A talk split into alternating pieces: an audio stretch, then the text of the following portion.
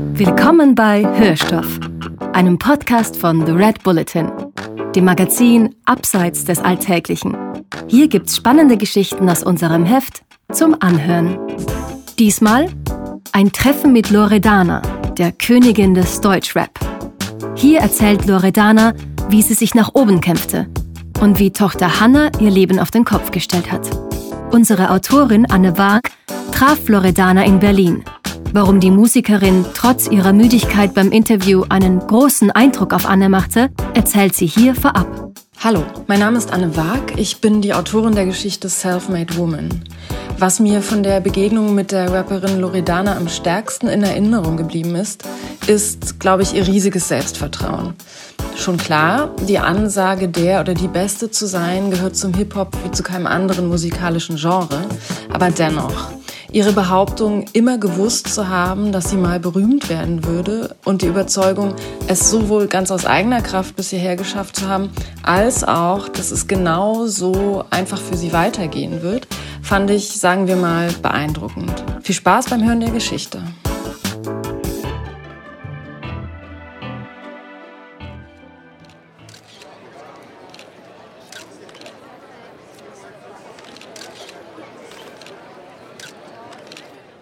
Self-Made Woman.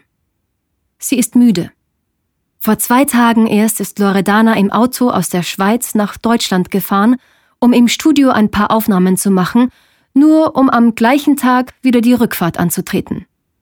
Nun sitzt sie schon wieder in Berlin, diesmal in einem Fotostudio und wird für das Red Bulletin Shooting gestylt. 16 Stunden Tage. Aber sagt sie mit ihrer Stimme, die noch eine Spur rauer erscheint als sowieso schon, ihre Laune sei gut. Immer. Wie könnte es auch anders sein? Erst gute vier Jahre ist es her, dass Loredana ihren ersten Track veröffentlichte.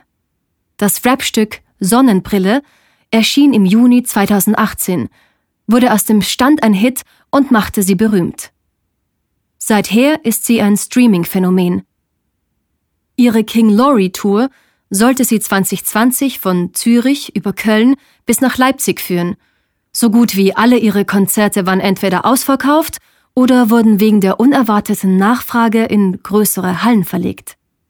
Lange deutete nichts darauf hin, dass aus Loredana Zefi, 1995 geboren und aufgewachsen in einem Vorort von Luzern, einmal einer der größten Musikstars im deutschsprachigen Raum werden würde.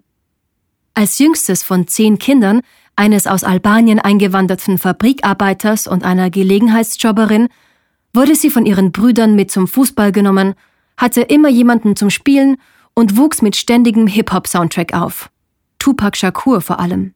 Sie sagt, sie habe ihren Brüdern ihr Selbstbewusstsein und ihre Angstfreiheit zu verdanken. Aber als Nesthäkchenmädchen wurde sie von den älteren Geschwistern richtiggehend bewacht und zum Beispiel zur Schule gefahren, angeblich um sie vor schlechten Einflüssen zu schützen. Man hat mich einfach 24 Stunden kontrolliert, stellt sie rückblickend ungerührt fest.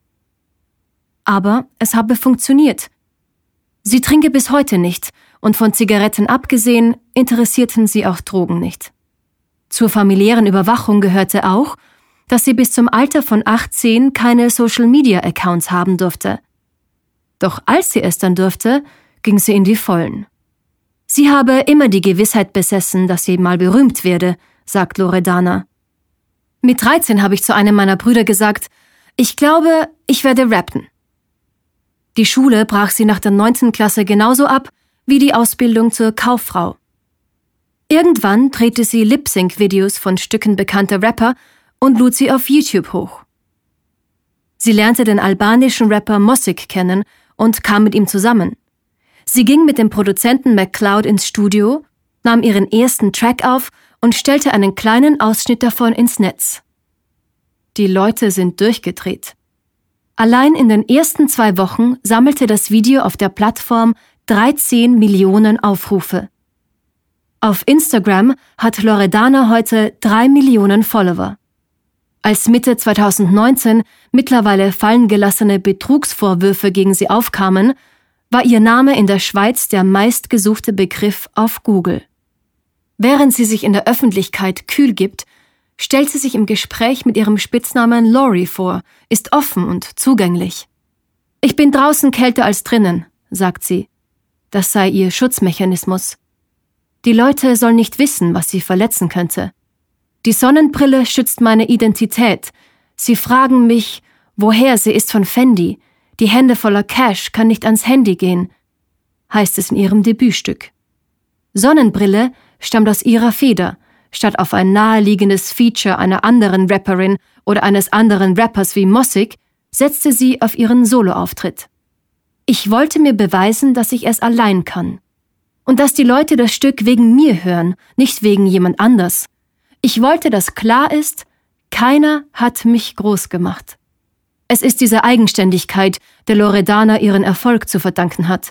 Sie setzt auf ihre eigene Leistung, nicht auf die Liebesdienste anderer. Dazu gehört auch, dass sie die längste Zeit darauf verzichtete, einen bestimmten Look zu bedienen. Sie habe immer ihre Persönlichkeit in den Vordergrund gestellt. Ich bin nicht berühmt geworden, weil ich heiß aussehe.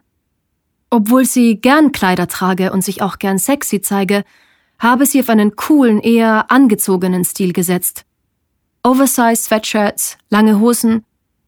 Jetzt, da sie es geschafft habe, ändere sich das. Langsam, langsam zeige ich auch meine frauliche Seite. Ende 2018 kam ihre und Mossigs gemeinsame Tochter Hannah auf die Welt. Das Muttersein bezeichnet Loredana als das schönste und schlimmste Gefühl zugleich. Schön sei es, weil sie mit dem Kind eine enge Bezugsperson in ihrem Leben habe. Schlimm, weil sich damit auch eine existenzielle Angst um diese Person eingestellt habe. Seit der Trennung von Mossig der seither wieder in Albanien lebt, ist Loredana Alleinerzieherin. Sie habe hundertprozentig das Gefühl, ihrer Tochter etwas bieten zu müssen und dabei keine Sorge, das Kind zu verwöhnen. Ich arbeite, damit meine Tochter ein schönes Leben führen kann. Die Betonung von Geld und Luxus war nicht immer das Markenzeichen des Hip-Hop. Als die Subkultur in den 1970er Jahren in der Bronx einem übel beleumundeten Stadtteil von New York entstand, drehte sich alles um improvisierte Partys, DJs, Beatboxing und Breakdance. Ende der 1980er dann betrat die Figur des Gangster-Rappers die Bühne. Seine Darsteller, wie etwa der schon erwähnte Tupac Shakur, verkörperten zwei Entwicklungen der Zeit. Den aufkommenden Neoliberalismus und die Crack-Epidemie. Beide verbinden zwei Prinzipien, ehrgeiziges Unternehmertum und schnelles Geld.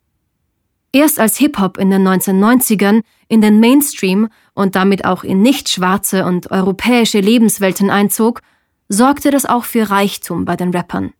Ganz im Sinne der uramerikanischen Erzählung vom Aufsteiger, der aus dem Nichts kommt, werden seither Statussymbole wie Autos, Schmuck und Pelzmäntel möglichst eindrucksvoll zur Schau gestellt. War der Reichtum in Form von Fendi Sonnenbrille, Cartier-Ringen und Stapeln von Geldscheinen in Sonnenbrille noch eine Erfindung? Hat es Loredana vier Jahre später geschafft. Der Name ihres wieder gemeinsam mit ihrem Ex Mossig aufgenommenen Albums No Rich Parents bezieht sich darauf, dass sie sich beide alles allein aufgebaut haben, ohne finanzielle Unterstützung von zu Hause. Ihre Eltern seien nicht reich gewesen, wir haben unsere Eltern reich gemacht. Das für sie Wichtigste unter den ungezählten Tattoos überall auf ihrem Körper, erzählt Loredana dann auch, sei nicht etwa der Name ihrer Tochter auf dem rechten Unterarm, sondern das auf ihrem Rücken. Self-made Millionaire steht da. Wenn ich mich umdrehe und weggehe, muss der andere das lesen. Der hat vielleicht schon gedacht, wer glaubt die, dass sie ist? erklärt sie die Bedeutung des Schriftzugs. Ich bin es einfach selber geworden.